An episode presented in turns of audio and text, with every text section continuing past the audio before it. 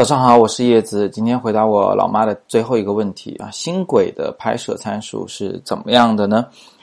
在大前天我介绍了星空的拍摄参数啊，就是如何把星星拍成那种一个小圆点一个小圆点的样子，拍成银河的样子。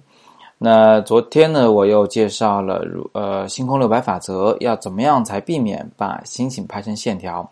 那今天要介绍的呢是反其道而行之，就是。怎么样把星星拍成线条？我们之前说过了，地球是在不断自转的，所以在地球上的人看星空的时候，会觉得它们一直在东升西落。利用这一点呢，如果我们使用一个超长的快门进行曝光的话，那星星就会像车辆一样啊，在我们的画面里面画出长长的轨迹来。当然，因为地球的转动呢是比较缓慢的，所以你可能会需要一个超长超长的曝光的时间。超慢、超慢的快门速度，才能去拍出这个很漂亮的长线条的星轨。很多人呢，可能是从拍摄车流的轨迹中受到了启发，于是呢，呃，就到处告诉别人说要用长时间的曝光来拍摄星轨。但是实际上啊，我在这里一定要重点、重点的说明一下：我们在拍摄星轨时是不会去使用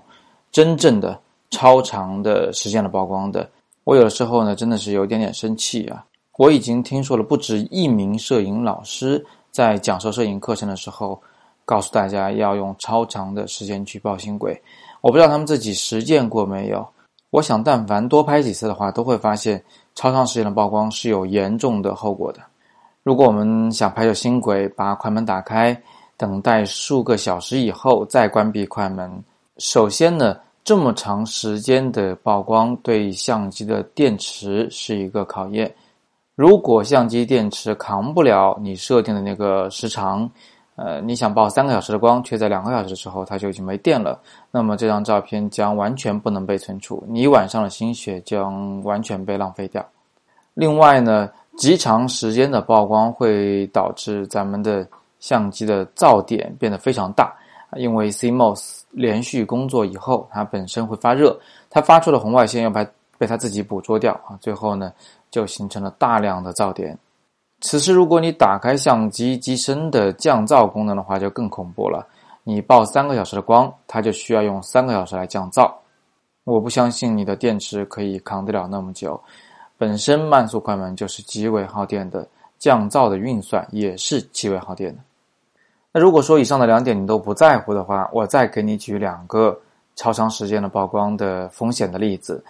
第一个呢是，如果此时你所拍摄的地面景物不像我下边这张照片一样是一片纯黑、绝无光照的这种情况，而是稍微有一点点亮度，哪怕它就一点点。如果你进行数十小时的曝光、数十分钟的曝光，那么。星星都能被拍得那么亮，你可以想象地景会怎么样呢？它们很有可能会严重严重的曝光过度，从而呢导致这个啊画面变得非常的难看。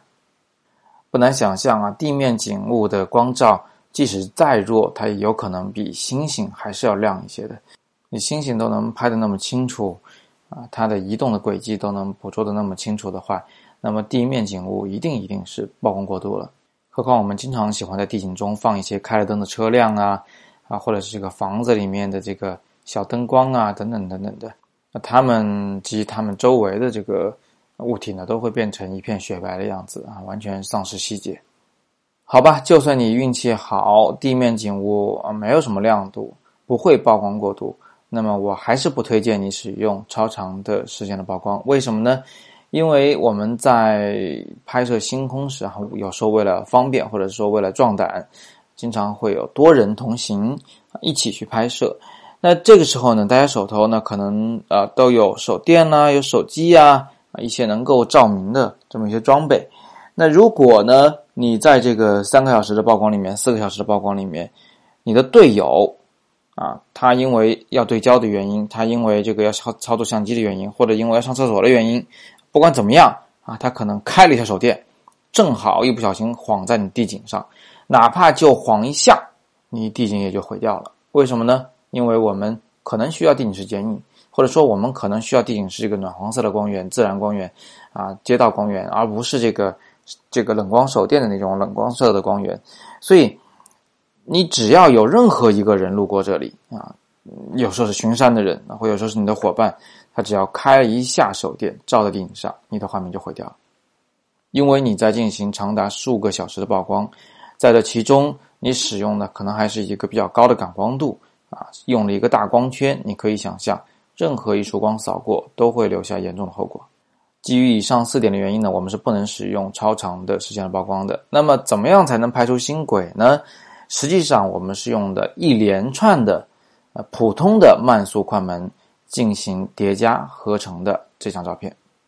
我举一个例子啊，我下面这张照片呢是连续拍摄了三个小时的一个结果。那每一张照片的曝光呢是三十秒啊，这是一个很慢的快门速度，但绝对不是超长的时间。那三十秒一张，刚刚拍完第一张，快门刚关闭的时候，我就让相机赶紧打开快门拍第二张，第二张又曝光三十秒啊。当这张照片曝光结束的时候，我让他赶紧的立刻接着拍第三张，以此往复，然后呢一直拍到三个小时为为止。最后呢，我们把所有的照片放到一个叫 Star Trails 的软件里面去拖进去，一键合成。啊，它很快就能合成成一个这样的呃结果啊，最后的效果呢，其实和超长时间的曝光是完全一样的。为了帮助大家理解呢，我把拍摄星轨的相机参数已经列在下方了。其中的这个灰黑色部分是跟拍摄星野，也就是拍摄银河的相机参数是一样的。红色部分是星轨的特别的一些参数。那请大家呢看到。呃，拍摄模式这一行，你会发现我们使用的叫高速连拍模式。所谓高速连拍啊，并不是使用高速快门连续拍摄，而是一张接一张的，几乎毫无间隔的进行拍摄。你可以使用慢速快门，我们刚刚使用的是三十秒那么慢的快门，但是在第一张照片拍完是立刻拍第二张，第二张拍完是立刻拍第三张，这叫高速连拍。